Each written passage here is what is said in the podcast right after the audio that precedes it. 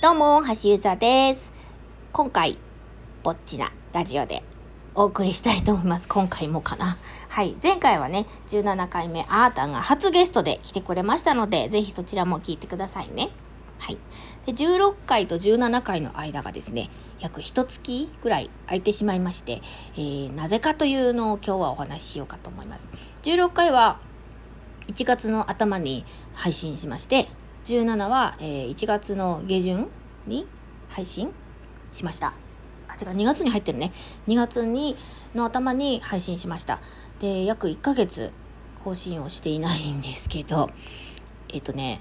この間、なんと、なんと、なんと、濃厚接触者になりました。ついに波がやってまいりました。私の元にも。はい。で、ちょっとバタバタしてまして、更新せずおりました。えっとですね、流れを説明しますと、えー家族がですね、コロナ疑いになりました。まず疑いなんですよね。えっ、と、ちょうど年末年始の、その、の、の流れからの感染者がどやどや出たピークの頃のちょうどお話なんですよ。その、1月の2週目、3週目の、あの、ちょうどね、ピークな頃ありましたよね。あの頃にちょうど、うちもバタバタしまして、えっと、その疑いっていうのが、えっと、年末に一緒に飲んだメンバーの中に陽性の方が出たっていうことで、まずいのかなと思ってたら、ちょろっと発熱があったんですよ。それで、えーこれは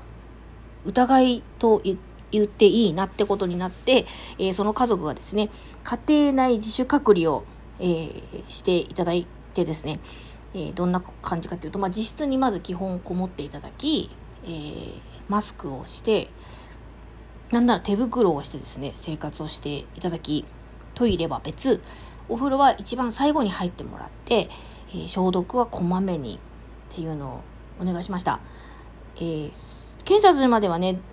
本当にどっちなのか不明なので、みみんなこう家族、家族みんなどっちつかずな感じになるんですけど、あのまあ、その、最善策を取って生活をしました。で、えっ、と、その、ちょちょうどそのドヤドヤ出てたからなのか、検査をする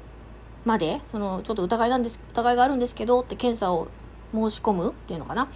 ところから、実際に検査をして、結果が出るっていうまでに、結構あの、時間がかかりまして、えっと、まあ、混んでるのもあってね、その連絡がなかなか取れなかったり、こう、行けち、行き違っちゃったり、連絡が。うんで、えっ、と、その、検査を受ける、まあ、ちょっと前ぐらいかな？から、嗅覚が、その家族はちょっと嗅覚がなくなってきて、あの、これはもう陽性だな、みたいな覚悟を決めていたんですけど、まあ、検査しました。で、検査結果が出る、出た頃には、その嗅覚がね、ありがたいことにもう戻り始めてて。で、そのまま嗅覚、熱もその一瞬ちょっと出ただけで、あの、嗅覚がなくなって嗅覚が元に戻ったっていう、その本当にあの軽い症状で済みまして、で、そのまま保健所の方からも、じゃあ何日に、えー自主隔離っていうんですか、あの、は、あの、解除。っていうことで、あの、陽性にはなったんですけども、陽性判定は出たんですけども、そのまま、えー軽症だっていうことで、保健所から、えーまあ、いつ、いつも通りというか、その、気をつけて生活をするという日常に戻っていいということで、えー本当に軽症で済んでよかったなというところだったんですが、えっ、と、つまり、その検査を家族が受け、結果が出たっていう時点で、私、陽、あの、陽性じゃない、濃厚接触者という認定がここで初めて降りるんですよね。と家族が疑いをスタートしてから、検査結果が出るまで、1週間ぐらいかかってるんですよね、多分。で、1週間、うん、ぐらい、2週間ぐらいかな、かかってて、だその間ずっともやもやですよ、家族もやもや。で、私もまあ、あの、特に出る用事もなかったんですけど、あの、事務所に年賀状の確認に1回行ったぐらいで、あの、そうね、それぐらいだな、本当に家にずっといたので、あの、な、なんていうんですかね、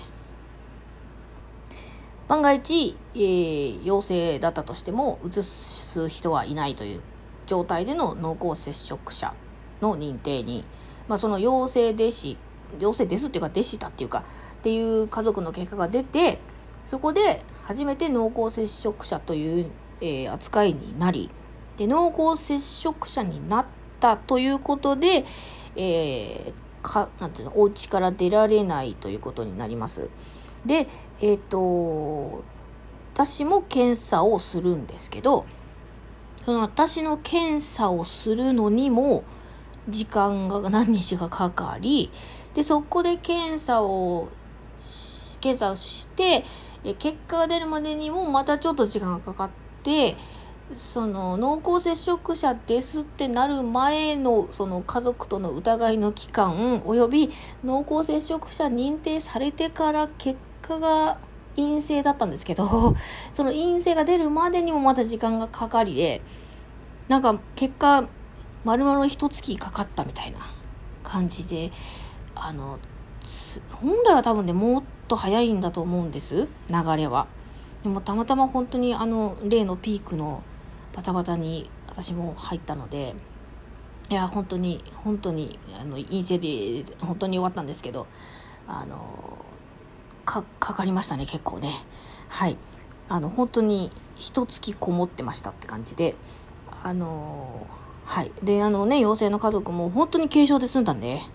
本当に良かったんですけどあのこの本当に軽症だったし私も陰性だったから言うんですけどすごい面倒くさいんですよ本当に。だからもうね、このめんどくさいことになりたくないという気持ちだけでも、この、あの、コロナに対する対策、みんなしていいと思う。もっと、あの、なんかして、することを頑張れると思います。本当め、めんどくさい。あの、これで本当に入院とか、その、症状がすごい辛くなったりとかっていうことになったら、本当に、あの、もうめんどくさいじゃ済まない、本当に大変なことだと思うんで、